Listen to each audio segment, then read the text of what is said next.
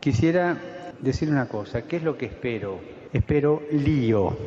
Que acá adentro va a haber lío, va a haber, pero quiero lío en las diócesis. Quiero que se salga afuera.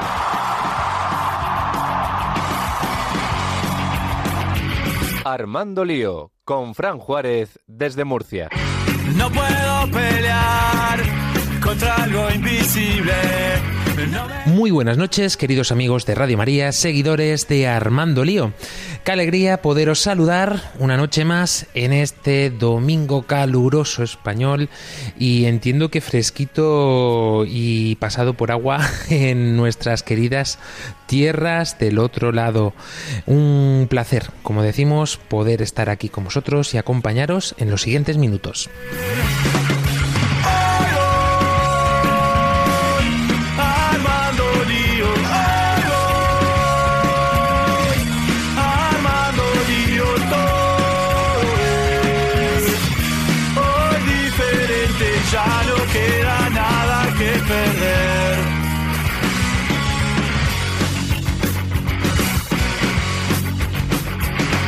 Vamos a comenzar presentando a los liantes que nos ponemos en torno a estas ondas radiofónicas de Radio María en el día de hoy. Nos vamos hasta Panamá para saludar a nuestro querido Joshua Lucero.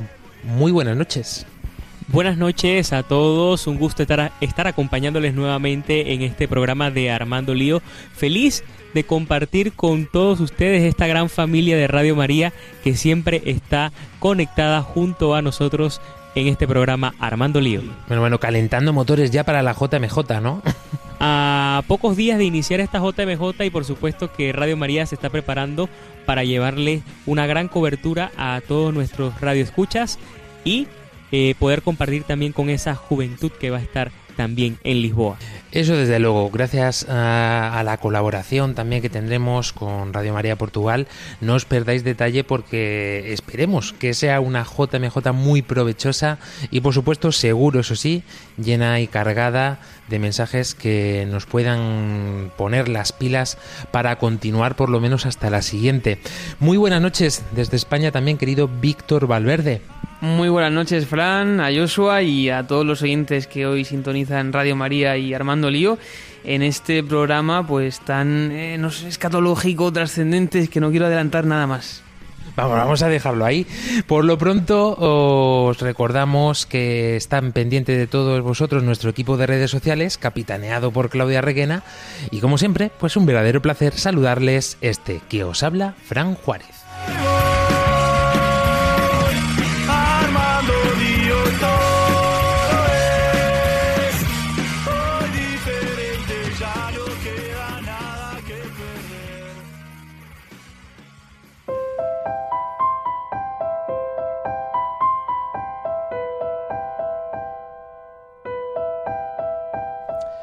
Pues vamos a encomendarnos en las manos de nuestra Madre.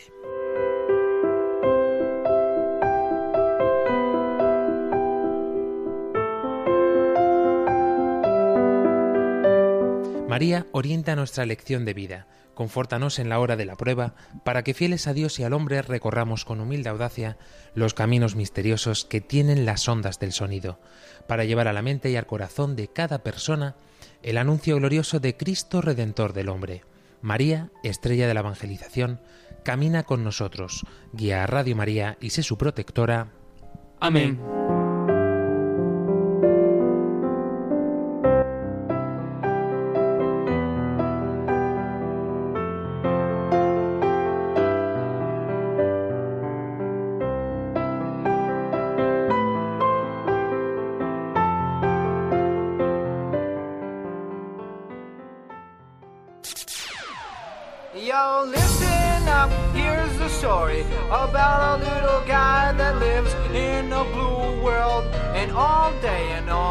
Pues décimo cuarto domingo ya del tiempo ordinario hemos celebrado en esta semana Santo Tomás Apóstol, aquel que no vio, perdón, que no creyó hasta que vio, tuvo que meter esos dedos en las llagas de nuestro Señor para creerse que realmente había resucitado, como muchos de nosotros tantas y tantas veces. Hemos celebrado también el pasado día 3 de julio el 45 aniversario del Padre Hermógenes y también Santa Isabel de Portugal y San Pierre Giorgiof Hassati el pasado día 4. Y por supuesto también hemos conmemorado la festividad de Santa María Goretti el pasado día 6. Una semana que hemos tenido intensa de santidad que nos ha ayudado también a poner los, oj- los ojos una vez más de cara a Dios y mirando a esa vida eterna que tanto ansían nuestros corazones. Recordaros que podéis participar en este programa, como siempre, a través de nuestras redes sociales. Estamos en Facebook, en Twitter, en Instagram, también en TikTok. Y también podéis mandarnos vuestras notas de audio a nuestro número de WhatsApp y o Telegram más 34 685 25 22 55. Volvemos a repetir más 34 685 25 22 55. Nuestro correo electrónico también disponible para todos vosotros radiomaria.es.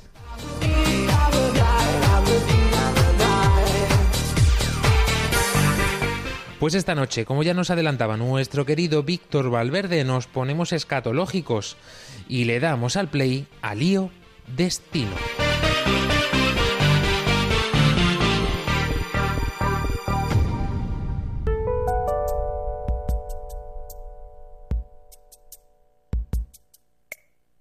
Podemos comenzar el programa de esta noche con este lío destino. Y es que mm, el hashtag, cuanto menos de esta noche, creo que nos pone de cara a mirar hacia dónde vamos, eh, que hacia dónde caminamos nuestro día a día. Vamos a comenzar, si os parece bien, como siempre hacemos, profundizando en la palabra en sí misma, querido Víctor Valverde. Bien, pues esta palabra destino viene del verbo destinar y este del latín destinare, formado por el prefijo de, que indica separación, origen, entre otros sentidos, y estanare, que es estar de pie o estar fijo. Asimismo, destinare indicaba hacer puntería hacia un blanco, es decir, un destino. En la RAE encontramos varias definiciones, bastantes de hecho. La primera eh, hace referencia al destino como helado, que en la tradición clásica es una fuerza desconocida que obra irresistiblemente sobre los dioses, los hombres y los sucesos. Segunda definición, encadenamiento de los sucesos considerado como necesario y fatal, es decir, con una connotación negativa. Tercera definición, circunstancia de serle favorable o adverso a alguien o algo el destino. También es la consignación, señalamiento obligación de una cosa o de un lugar para un determinado fin. Y en la última definición encontramos que destino es la meta o el punto de llegada. Bueno, curioso cuanto menos, hoy es complicado en esta palabra encontrar siquiera un- una reminiscencia del catolicismo o de la iglesia, no lo sé, porque a lo mejor sí que tiene que ver, ¿no? Porque mm, yo creo que quizá, eh, si nos damos cuenta, el cristiano como destino final, y es a donde espero que lleguemos al final de este programa, eh, tiene que estar el cielo, ese es nuestro punto final, ¿no? Sin embargo, estos matices negativos que nos comentaba la RAE, a mí me parecen cuanto menos curioso, querido Víctor, este de- encadenamiento de los sucesos considerado como necesario y fatal, ¿no? Es decir, esto a- que es lo que piensa muchas veces la gente sobre el destino.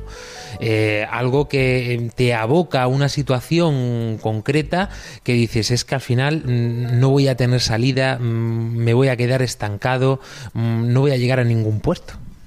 Así es, de hecho, tantas veces no hacemos cosas buenas o que vemos que son buenas y decimos, uy, qué bien, qué bueno soy, qué, qué mérito tengo, y aparecen cosas malas, ¿no? Y es un poco, pues, joder, el destino, pues es que la casualidad, pues es que esta ci- circunstancia, muchas veces, pues pensamos, ¿no? Que nuestra vida, nuestros errores están abocados a un, pues eso, un desencadenamiento fatal y absolutamente horrible. Es curioso, creo yo, querido Joshua Lucero, eh, este aspecto, ¿no? Porque es cierto, ¿no? Yo creo que muchas personas eh, eh, encuentran el sustituto perfe- perfecto de Dios en esta palabra, ¿no? En el destino. Cuando nos decía Víctor, ¿no? Cuando nos pasa algo malo, necesitamos encontrar algo que nos dé solución o algo en lo que arroparnos y decimos, ah, ¿qué vamos a hacer, no? Es esto que mucha gente también llama la resignación. Pues esta resignación se puede resumir muchas veces en esto, ¿no? Eh, es que como es el destino, ¿qué, qué voy a hacer? No puedo escapar. Exactamente es así, Frank. Muchas veces lo llevamos de ese modo, pero fíjate que también acá en Latinoamérica podríamos decir que eh, el destino nos ha unido, por ejemplo. El destino podríamos decir que nos ha unido aquí en este programa de Armando Lío. Quizás era el destino tener que llegar a este programa y compartir con cada uno de ustedes. Así que puede tener distintas connotaciones también, porque eh, precisamente es como lo dices, es como la forma en la que reemplazamos la voluntad de Dios, lo que el Señor tiene preparado para cada uno de nosotros. Que lo vemos, lo vemos en ese sentido o, lo queremos eh, llevar a la parte de un destino como tal. Pero el destino como tal, y ya lo iremos viendo también en este, en este programa, eh, precisamente no es esas cosas que consideramos en el día a día, sino que va mucho más allá de eh, de lo que nosotros podemos conocer, por decirlo así. Entonces, definitivamente que tiene sus connotaciones, tiene sus pros y sus contras.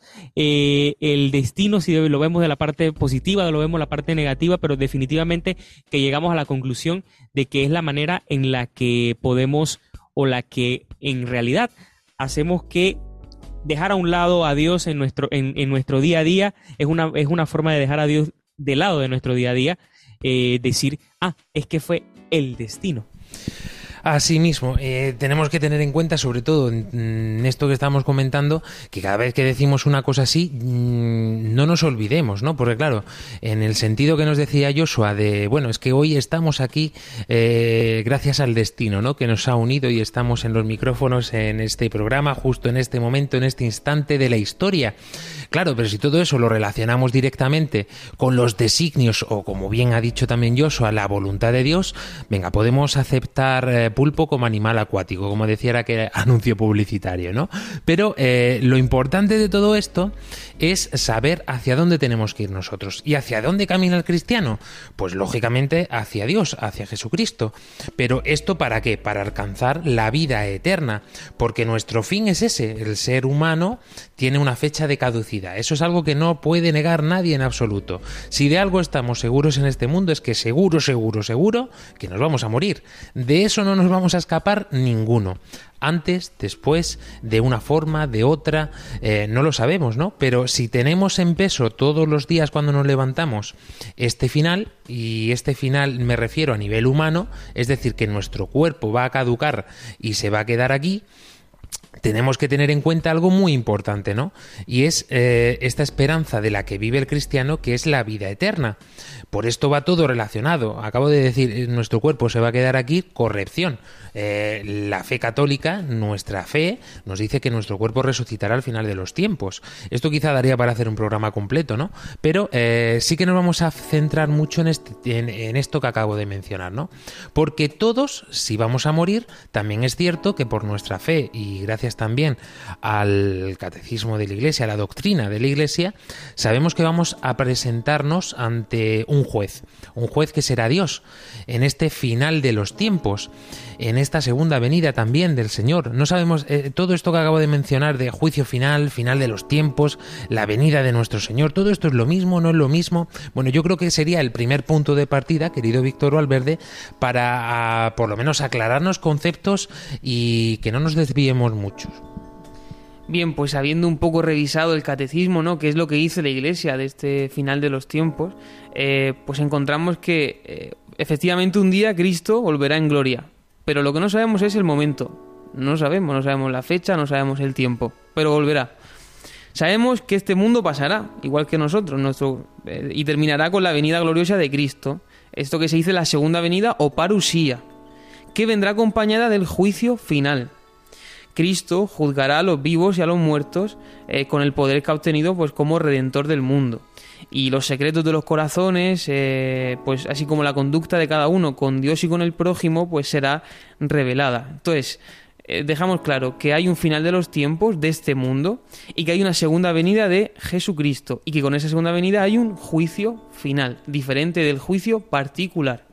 Ciertamente, entonces en esta primera distinción, que yo creo ya lo tenemos todos bien asociados, eh, todo bien asociado, perdón, eh, podemos entonces aclarar este concepto, ¿no? Porque luego después, que lo hemos mencionado también en algún que otro programa, eh, tenemos una tercera venida de Cristo que esta es muy curiosa, ¿no? Porque la primera es ese momento en el que se encarna en María Virgen y hasta que llega a este padecimiento en la cruz y resucita y asciende a los cielos. Esta segunda venida es la que todo el pueblo de Israel estaba esperando y sigue esperando quizá de incluso esta primera venida, ¿no? Porque para el pueblo judío no ha llegado todavía el momento en el que el Mesías aparezca. Pero sí para nosotros, eh, aún así aguardamos ese momento final en el que aparezca Cristo, ¿no? Pero hay una tercera venida, eh, voy a pasarla muy por encima porque no quiero eh, profundizar en ella ahora, sino que nos centremos en este momento del día final, del juicio final, perdón. Eh, porque en esta tercera venida es la que tenemos presente a Cristo en cada momento, en cada Eucaristía, que se hace presente en, nuestra, en nuestro día a día. Cada vez que eh, esta hostia consagrada se impregna eh, de no de un misticismo ni de un halo mágico, no, no, no, es que es la presencia real de Jesucristo. Eh, os remitimos al programa Lío Corpus, que seguro que así lo vamos a entender mucho mejor. Pero continuando un poco en este momento, ¿no? Nos decías, querido Víctor, que eh, seremos sometidos todos a este juicio, ¿no? Decía San Juan de la Cruz, si no recuerdo mal, que al atardecer de la vida se nos examinará en el amor, ¿no? Es un poco esto. Así es, este juicio final, que vendrá acompañado de esta segunda venida, consistirá en la sentencia de vida bienaventurada o, de condena eterna que el Señor Jesús, siendo ya juez de vivos y muertos, emitirá pues con respecto a los justos y pecadores, reunidos todos juntos delante de sí. Tras el juicio final, el cuerpo resucitado participará de la retribución que el alma ha recibido en el juicio particular. Y después del juicio final, el universo entero, librado ya de la esclavitud de la corrupción, del pecado, participará de la gloria de Cristo, en lo que la tradición y la escritura pues encontramos que es estos cielos nuevos y tierra nueva. Entonces, si hemos comprendido bien, llegará un momento en el que eh, mm, después de esta segunda venida, yo creo que aquí eh, el contador eh, se para totalmente. Porque claro, ya no habrá momento, entiendo que también desaparecería el purgatorio. No haría falta, no sería necesario. Ya ha venido Cristo, ya todos disfrutamos de esta vida eterna. Pero si hay un juicio es porque realmente no todos seremos salvos. Esto es importante porque eh, hay algunas corrientes, eh, me atrevo a decir, incluso dentro de la propia iglesia, que dicen, no, no, no, si esto no pasa nada, el Señor nos quiere, es todo amor, es misericordia, eh, todos nos vamos a salvar, todo el mundo va a ir al cielo. Esto no es lo que nos dice el catecismo. No, porque sería contradecir a lo que conocemos como la libertad del hombre, ¿no? Eh, al final, si todo estuviera ya decidido, pues no habría juicio, ¿no? El juicio implica pues una sentencia con respecto de una persona que tendrá un veredicto A o un veredicto B. Y, y en esto pues entra la libertad del hombre. Cierto es, ¿no? Pues que, que la iglesia proclama que Cristo nos ama, que Dios nos ha mostrado su amor en la cruz y que hay un periodo, como se conoce ahora, un periodo de conversión. Es un periodo de anunciar el Evangelio en el que se propone al mundo eh, pues esta salvación, porque Dios ha querido proponerla. Eh, ahora bien, el hombre está en todo su derecho de acogerla o de rechazarla, por tanto, eh, pues sí que habrá un juicio. Y, y- y yo creo que eso nos, también nos, mantiene un poco en, en tensión, ¿no? De, de no desperdiciar nuestra vida, los acontecimientos eh, y lo que nos va sucediendo. Y no decir, bueno, si no pasa nada. No, no, no. Tomar conciencia de que hay un juicio final y que Dios es justo. O sea, Dios es amor, pero Dios es justo. O sea que la vida eterna está en juego. Tenemos que verlo así en cada momento, en cada instante, cada vez, cada vez que actuamos. Por esto es, es tan importante que cuando nos caigamos, mm, lo más rápido posible nos levantemos. Porque si nos quedamos en el fango, empecatados, pues corremos el riesgo de que llegue el Señor a llamarnos y nos pille, iba a decir una expresión un poco burda, pero sí, que nos pille eh, pues con las cosas sin hacer. Eh, entonces yo creo que es importante que seamos conscientes, querido Joshua Lucero, de que este juicio que vamos a tener no es un juicio tampoco eh, que diga, venga, vamos a poner todo, a ver, todo por agua y habéis sido buenos o malos, pues venga, al cielo o al infierno, toda España, habéis sido buenos o malos, no, toda Panamá, no, esto no va así, cada uno seremos juzgados de forma individual, tendremos un juicio particular. Precisamente al morir tendremos ese juicio pa- particular como lo comentas y es que en ese juicio nos vamos a encontrar con, Jesu- con Jesucristo y ante nuestra vida vamos a tener todo lo que hemos realizado, nuestros actos, palabras, pensamientos y omisiones que quedarán al descubierto. Eh, podríamos, sonamos un poco dramáticos, sí, pero es algo real. Definitivamente que si nos encontramos en gracia de Dios, nuestra eternidad va a ser inmediata, empezará en ese momento.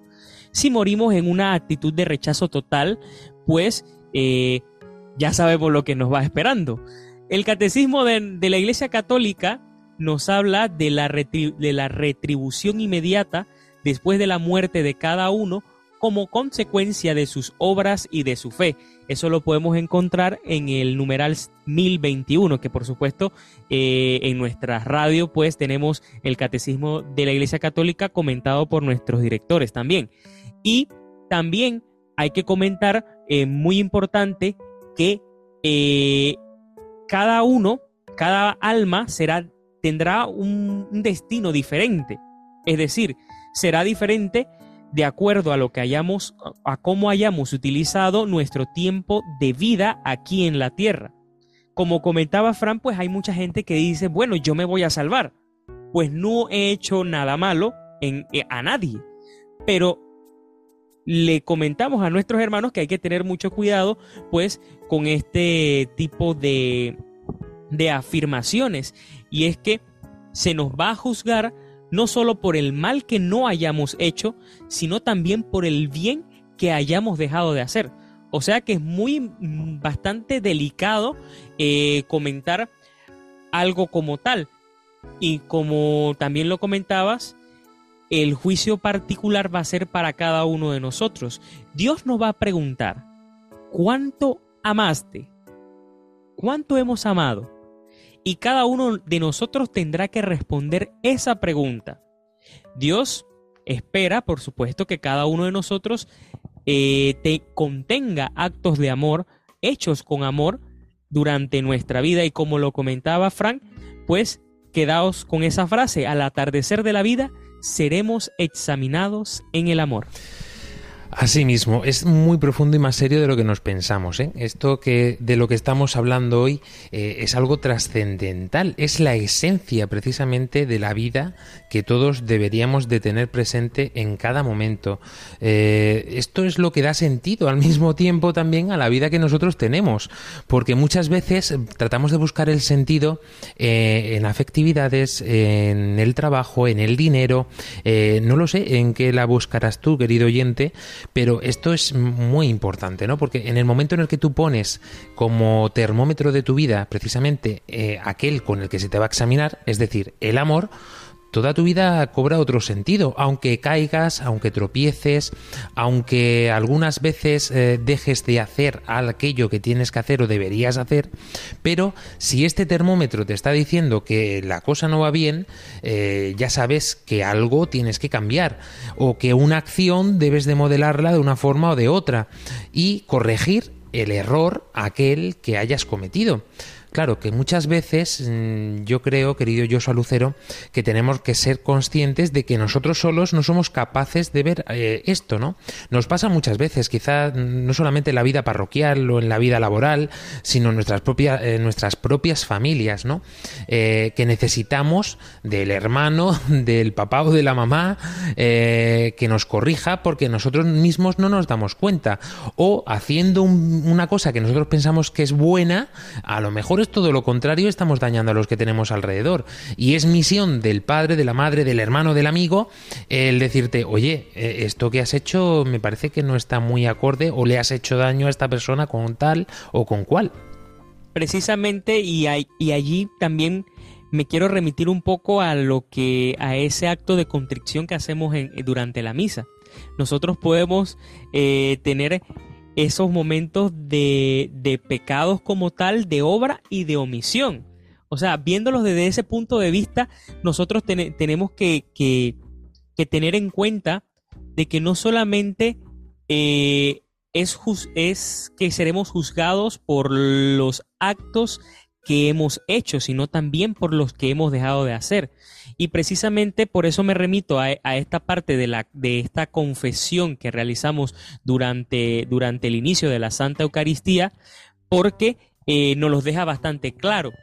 Pecados de obras, las cosas que hemos realizado en nuestras vidas, todos nuestros actos, cómo nos hemos comportado también con el prójimo y esa omisión de aquellas cosas que quizás creemos que realmente no son importantes, pero para el Señor cada cosa que hacemos es interesantísima e importantísima precisamente en cada acción que, que, vayamos realizando. Y es que el Señor quiere que nosotros pues eh, también tengamos esa, esa convicción de no omitir las cosas eh, que quizás consideramos que no son importantes, que quizás consideramos que, bueno, si no lo hago, si, si lo hago yo, lo hará otra persona, por ejemplo. Entonces, eh, como por ejemplo, corregir a nuestro hermano, sabemos que, que también eh, debemos ayudar al, al, prójimo. Cuando no ayudamos al prójimo, el Señor también nos lo dice, que cuántas veces nos, nos viste, me viste a mí eh, hambriento, sediento, no me diste de comer, no me diste de beber, no me visitaste cuando estaba enfermo, cuando estaba en la cárcel. A veces pensamos de que, de que cuando no ayudamos a, cuando no ayudamos al prójimo no pasa nada, a una otra persona lo hará. Pero también esas son obras muy importantes que el Señor nos tomará en cuenta cuando lleguemos entonces a esa meta final para ser juzgados y en donde se decidirá cuál será nuestro próximo lugar. Yo cuando era un poquito más joven recuerdo que siempre tenía en, mi mente un pensamiento, ¿no? Y era que, eh, bueno, mmm, un poco a colación lo que estaba contando Joshua, ¿no? Eh, si yo no hago una cosa que debería de haber hecho, Dios es todopoderoso, Él se encargará de mandar a otro eh, que lo realice, ¿no? Porque no va a abandonar esa alma concreta o no sé a, qué cosa, ¿no? Pero un sacerdote me dijo una vez algo que a mí me impactó, ¿no? Porque me dio, me, hizo darme cuenta de la gran responsabilidad que yo tenía, ¿no? Porque me dijo, mmm, Frank, es que hay un problema con lo que me estás contando.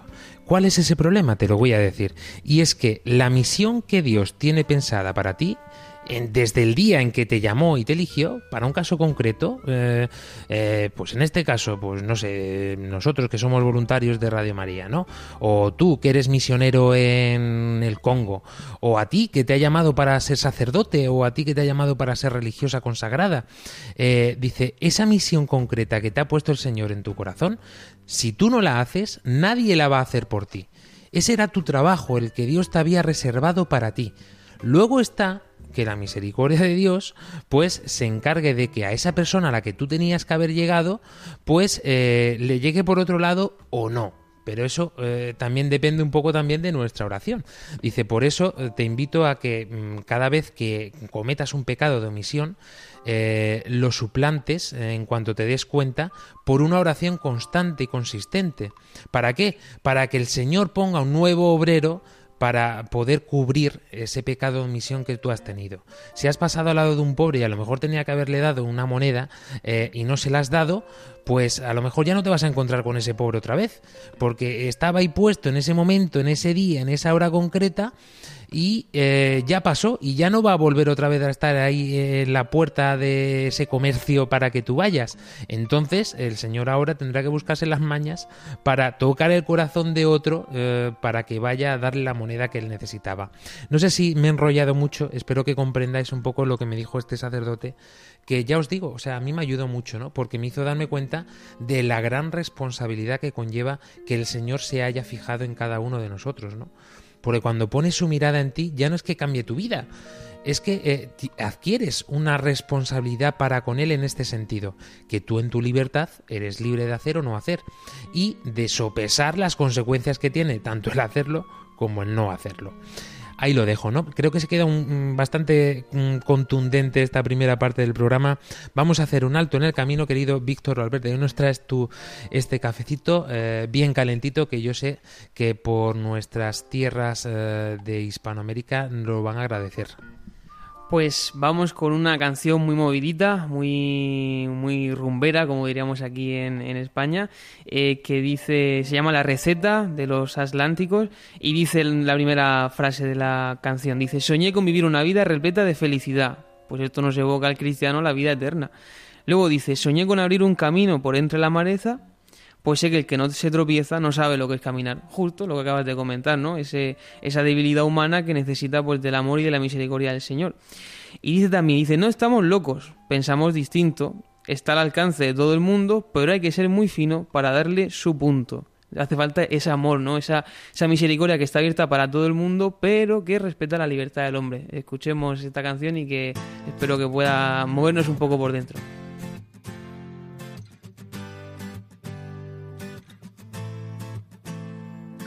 Soñé con vivir una vida repleta de felicidad. Soñé con hallar el tesoro escondido a la orilla del mar. Soñé con canciones que al mundo le gustaba escuchar. Y pronto entendí que está dentro de ti el poder para hacer tu sueño realidad. Penas y tristeza no, no me interesa. Todo lo que te frene fuera de tu cabeza. Sabes cómo se espantan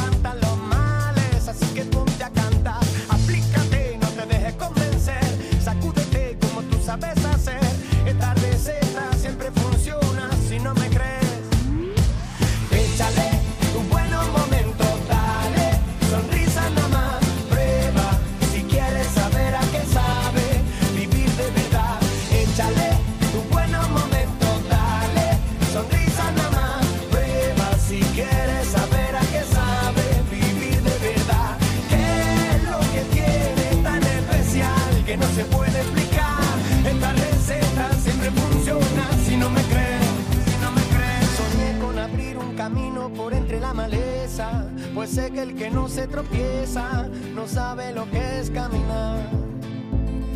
Soñé que tú estabas conmigo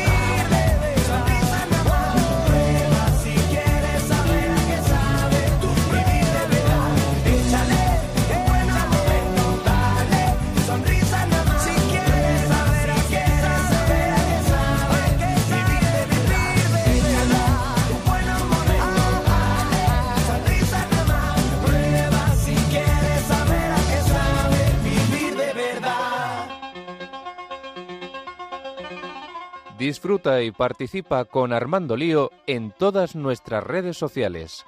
Búscanos en Facebook, en Twitter, en Instagram, en TikTok y en Twitch como Armando Lío RM. Escríbenos y mándanos tus mensajes de voz a nuestro número de WhatsApp y Telegram más 34 685 25 22 55 más 34 685 25 22 55. Nuestro correo electrónico armandolío arroba radiomaria.es.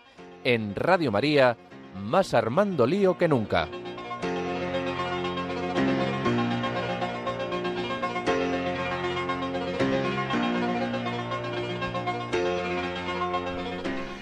Pues con esta alegría que acabamos de escuchar y este ritmito rumbero, continuamos en este programa de Armando Lío con el hashtag de esta noche, Lío Destino. Bueno, vamos a lanzaros también esta pregunta a vosotros, ¿no? ¿Cómo os imagináis vosotros que será el día del juicio final? O si creéis que está cerca para nuestro tiempo, no lo sé, aquello que queráis compartir con nosotros, pues ya sabéis, la acabáis de escuchar nuestras vías de contacto habituales.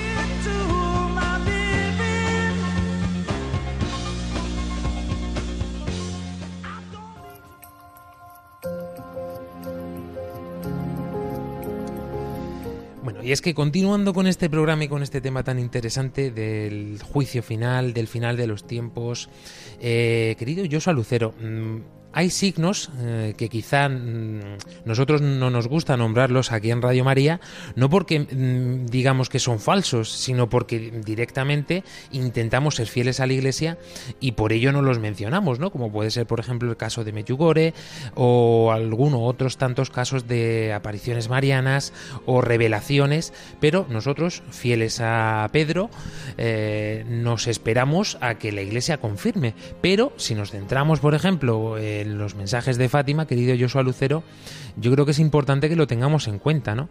Eh, es nuestra propia madre la que nos cuida, la que nos protege, la que engalana y es la verdadera directora de nuestra radio. Eh, es ella misma la que nos advierte y la que nos da, podemos decir, pinceladas para que nos preparemos en, en este día a día para que miremos a este juicio final. Creo que no queda duda de que nuestra madre siempre está cuidando de sus hijos y también como madre desea de que, que se preparen para ese momento tan importante que va a llegar en algún momento, no sabemos cuándo, no sabemos el día ni la hora en cuando llegará ese, ese momento en el que eh, seremos llamados, en el que seremos juzgados. No sabemos ese momento. Y definitivamente que nuestra madre nos da eh, herramientas, tips, por decirlo así, para manejarlo de una forma más coloquial, eh, nos da esa posibilidad de poder obtener algunas, algunas, eh, algunas herramientas para continuar en esa preparación. Una preparación que debemos decir no es fácil, igual que, el, que los caminos del Señor. No son fáciles, son complicados, son difíciles, pero que cuando se logra con mucha perseverancia, definitivamente que podemos lograr y llegar a grandes cosas. Definitivamente que hay signos que ya nos, que nos anuncian ese fin de los tiempos, nos anuncian ese final de los tiempos y precisamente en esa reflexión el apóstol Pablo eh, reflexionó muchísimo sobre ese, sobre ese tiempo ese final de los tiempos.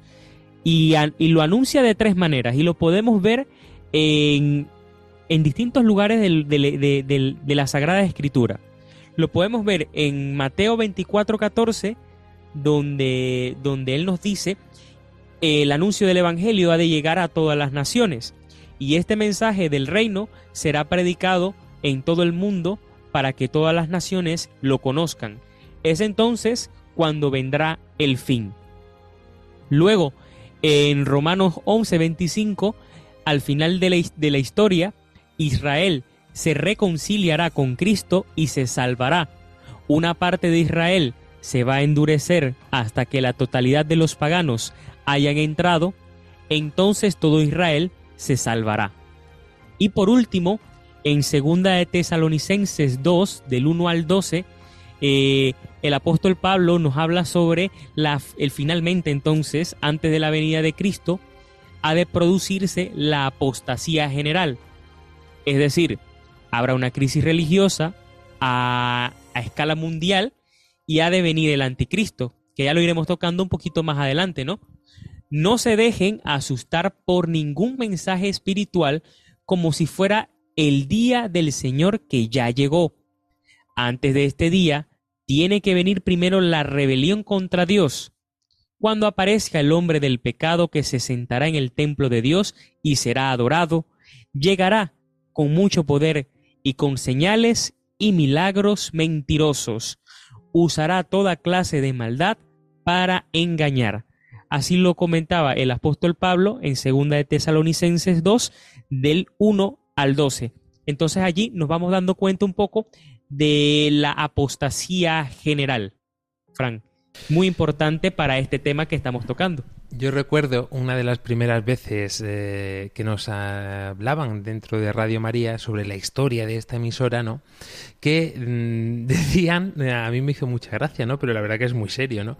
Que Radio María era la única emisora que estaba presente en los cinco continentes de una misma forma, de un mismo modo, con un mismo espíritu, con un mismo carisma, ¿no?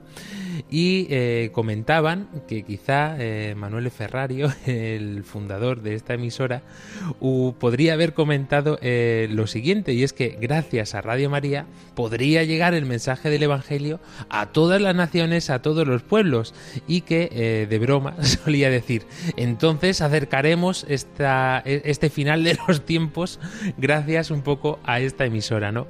Eh, y es que es así, ¿no? O sea, se supone, eh, según, bueno, se supone, es palabra de Dios, eh, que cuando llegue el mensaje del Evangelio, este querigma anunciado a todas las naciones, a todos los pueblos, a todas las personas, será el momento, claro, en el instante en el que todo el mundo tenga la posibilidad de escoger, agarrar la fe, el amor de Cristo, eh, ya todo estará hecho. No tendría sentido la evangelización, si nos damos cuenta, porque ya todo el mundo estaría evangelizado, ¿no?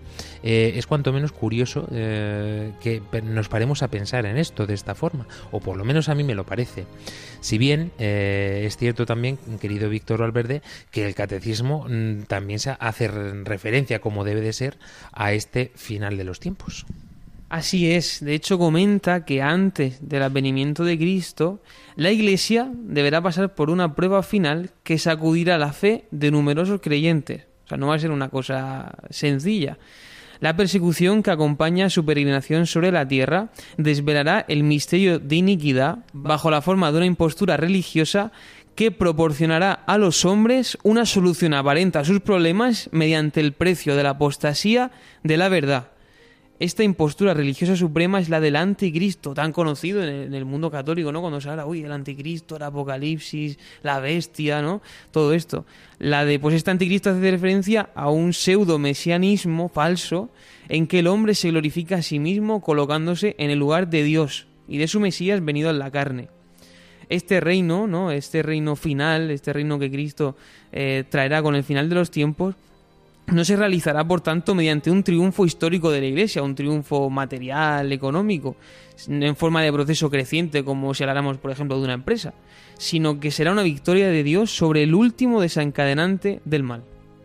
Claro, es que si nos paramos a pensar esto, a lo mejor caemos en el error, ¿no? De pensar que cuando Dios esté en todos los corazones de todas las personas, entonces será el gran triunfo de la Iglesia, eh, todo será maravilloso, estupendo, habrá paz, armonía. Claro, pero es que eh, si somos cristianos tendremos que mirar la vida de Cristo.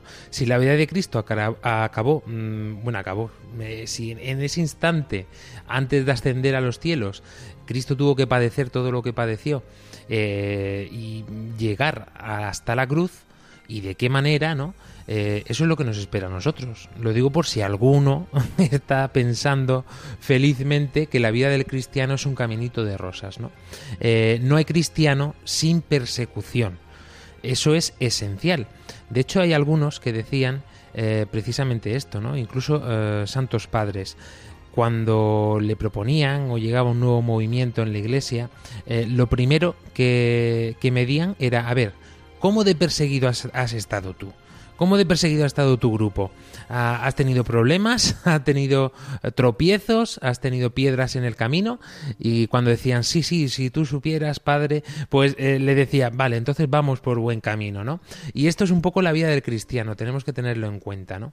Y respecto a esto de los signos del anticristo, que nos suena a película de terror del siglo XX, ¿no? Eh, de los años 80, que tantas mm, filmografías ha producido, y la gente juega con ello, ¿no? Eh, no, si no está mal quizá que veas una película para pasar un rato, ¿no? Pero eh, no nos tomemos esto de una forma mm, fría en este sentido, ¿no? Quizá se nos haya enfriado el corazón y no creamos en el infierno y en el demonio eh, debido a consecuencia precisamente de todo esto, ¿no? Caricaturización del demonio y del infierno. Claro, vemos las películas de terror y pensamos que el demonio va a ser así, ¿no? Que va a ser en todo feo, en una aparición ahí eh, oscura o no sé qué cosa.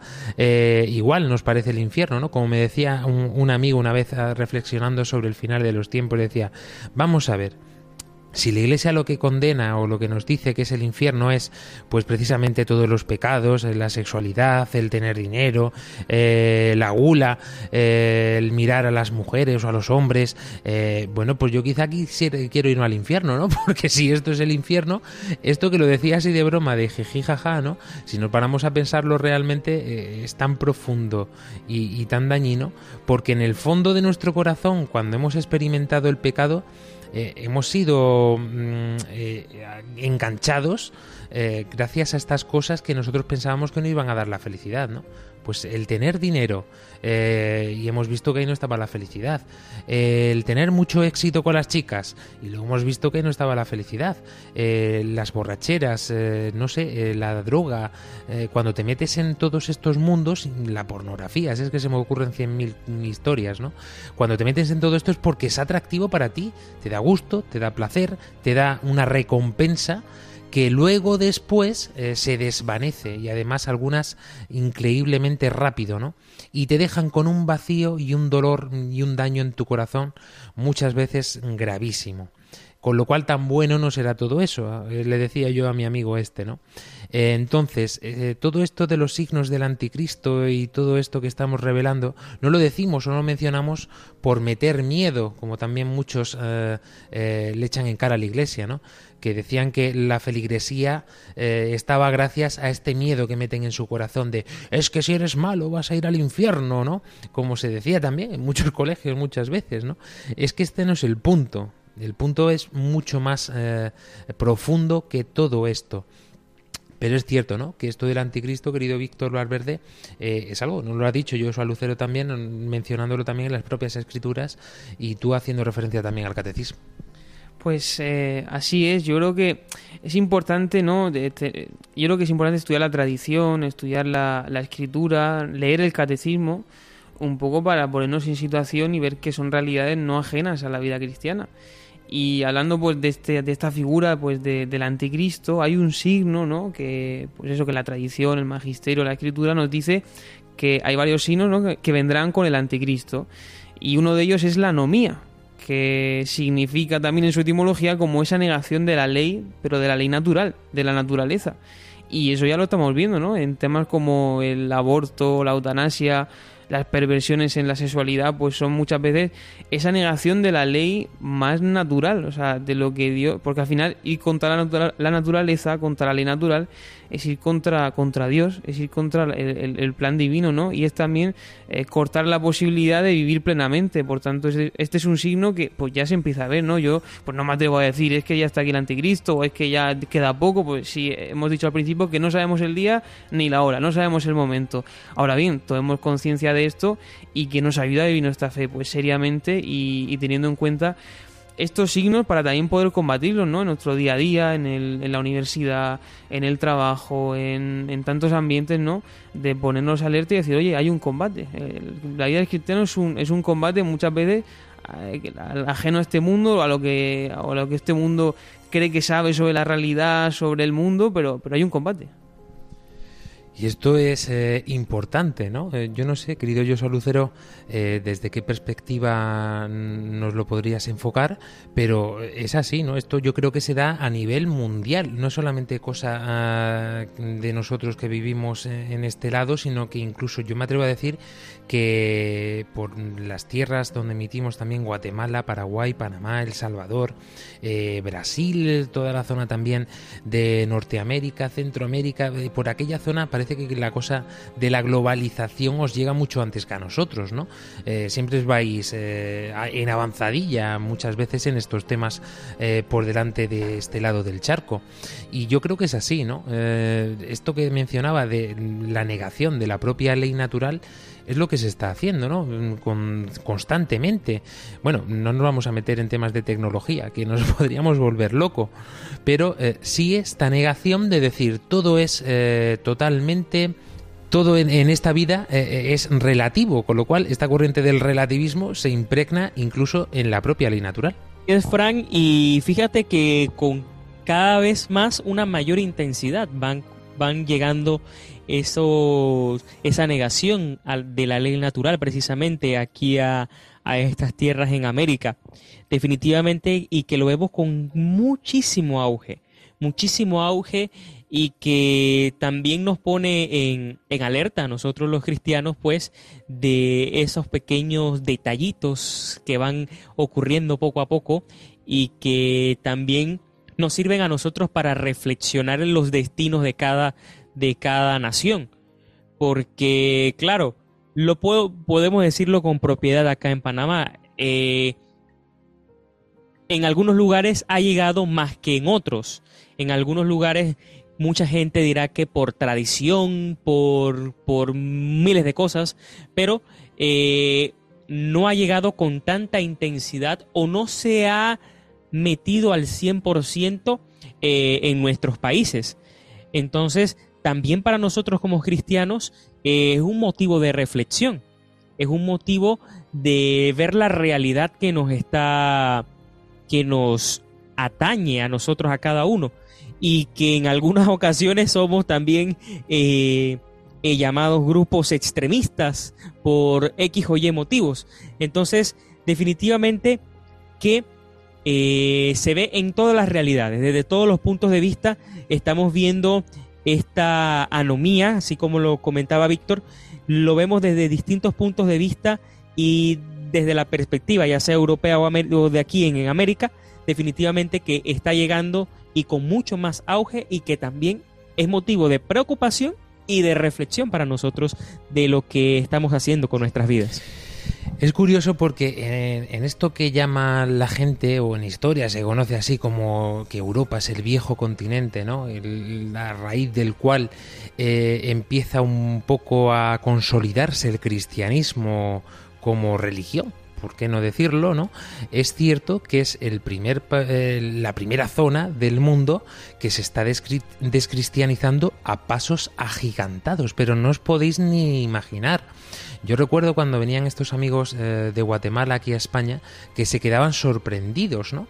Porque decían precisamente esto, ¿no? Dices que estamos aquí en España que para nosotros, eh, visto desde allí, en Guatemala, ha sido oh, siempre, pues eso, un país muy cristiano, muy católico, con una fuerte fe infundada en los corazones, y, y lo que nos topamos aquí es prácticamente una descristianización im- impresionante, ¿no? Y es cierto, eso lo tenemos que decir, ¿no? Esto es en lo que se ha convertido Europa, ¿no? Este viejo continente necesita volver a ser evangelizado prácticamente desde, desde cero, porque quedan ya, empiezan a quedar solo reminiscencias en aspectos culturales o en aspectos sociales y hay una fuerte corriente que intenta eliminarlo todo por completo, hasta tal punto que muchos de los gobiernos eh, locales o regionales intentan quitar incluso, eh, hablamos de monumentos, ¿no? Que hay a lo mejor a Jesucristo o a la Santa Cruz o a la Virgen María, intenta eliminarlos de las calles y dejarlos aislados en los templos mm, por no armar mucho más follón, ¿no? Porque si por ellos fuera eliminarían hasta las iglesias. Pero eh, esto es lo importante de todo esto, ¿no? Que nos demos cuenta de que, bueno, eh, hablamos de signos de los tiempos, hablamos también del anticristo, hablamos del juicio final, y como bien decía Víctor, no seremos nosotros lo que digamos que el, final de los tiempos se está acercando. Pero si bien es cierto que muchas de estas eh, anomías se pueden estar dando hoy en día y ah, no sabemos cuánto durarán. A lo mejor es un, periodo que luego después retorna otra vez eh, dentro de mm, 500 años otra vez a la fe y tendrá que volver. No lo sé. eh, siempre después de una tragedia o de un problema o de una crisis mm, grande es cuando vuelve a surgir otra vez de nuevo el amor de Cristo, ¿no? Ah, pasó en todo el mundo. Mm, Tenemos que ser conscientes. Uno de los últimos auges del cristianismo fue precisamente después de la Segunda Guerra Mundial. Esto lo tenemos que tener en cuenta. Eh, entonces, no sé, mm, yo sería para preguntar eh, quizá a todos estos gobernantes si es que necesitan realmente una tercera guerra mundial para que volvamos a recuperar la cordura de este mundo que cada día se nos va más de las manos. Si ponemos mm, la definición de nuestro día a día o nuestra esperanza de nuestro día a día en, que cada uno puede decidir y pensar como quiere, cuando quiere, como quiere y hacer lo que quiere, eh, sin importar a quién tienes al lado, pues esto no tiene sentido, porque toda esta sociedad está construida precisamente para poder darnos los unos a los otros. Esa es la esencia del ser humano, el amor, el amor y además eh, bidireccional. Si nosotros esto no lo entendemos, pues todo deja de tener sentido. Y por supuesto, si negamos nuestra esencia de seres humanos, pues más todavía. Eh, aquí es donde meteríamos mm, todos los acontecimientos que se están dando a nivel social, político, cultural, eh, de educación. Todo se está trastocando para seguir un, un- un orden, no sabemos por qué lo llaman orden, porque es un total desorden, pero del cual tenemos que estar atentos sin lugar a duda. Se nos consume el tiempo, sería para seguir hablando aquí horas y horas y horas, pero como siempre tenemos un límite. Cerrando programa, querido Víctor Valverde. Pues nada, a mí me gustaría recordar unas palabras de, de San Pablo que dice, quien no trabaje, que no coma, o algo así decía. Es decir, con esta perspectiva de futuro, ¿no? De- del juicio final, no perdamos pues nuestros quehaceres diarios, que efectivamente serán juzgados, ¿no? Y, y tomemos importancia de, de lo que, de a lo que el Señor nos llama todos los días a servir, a, a pedir este amor y a poder realmente vivirlo en nuestra vida con esta perspectiva de que Cristo ojalá un día venga y podamos vivir con Él eternamente. Que ciertamente, como decimos, es la única esperanza que nos valdría. Querido Joshua Lucero. no estar en este momento, en este tiempo que vivimos, pues seguir preparándonos para ese momento crucial en, en esta existencia que tenemos. Y recordar pues que el Señor vendrá para cada uno de nosotros como un ladrón en la noche, así que no sabemos cuándo, hay que estar preparados, hay que estar listos para ese gran momento, Frank. Así es, como decimos siempre, si es que en la época del Adviento, por eso nos encanta tanto en este programa, ¿no? Porque es la época propicia de- del cristiano, ¿no? Estar siempre en esa espera, vigilantes, atentos, porque cuando, como nos decía Joshua, toque el Señor a nuestra puerta, de eso depende nuestra vida, ¿no? Hay una persona que para mí es santa que decía algo así resumiendo lo que es la vida, ¿no? Dice, la vida no es un caminar sin más, o caminante no hay caminos hacia el camino al andar, como decía el poeta, ¿no? Dice, no, no, la vida es mucho más sencillo que es esto, es un caminar y, en ese caminar te vas cayendo y te vas levantando, hasta el momento en que llegue el, eh, llegue el día en que Jesucristo te pille levantado o caído. Nos volvemos a encontrar aquí en los micrófonos de Radio María dentro de siete días. Hasta entonces, adiós. Adiós. Adiós.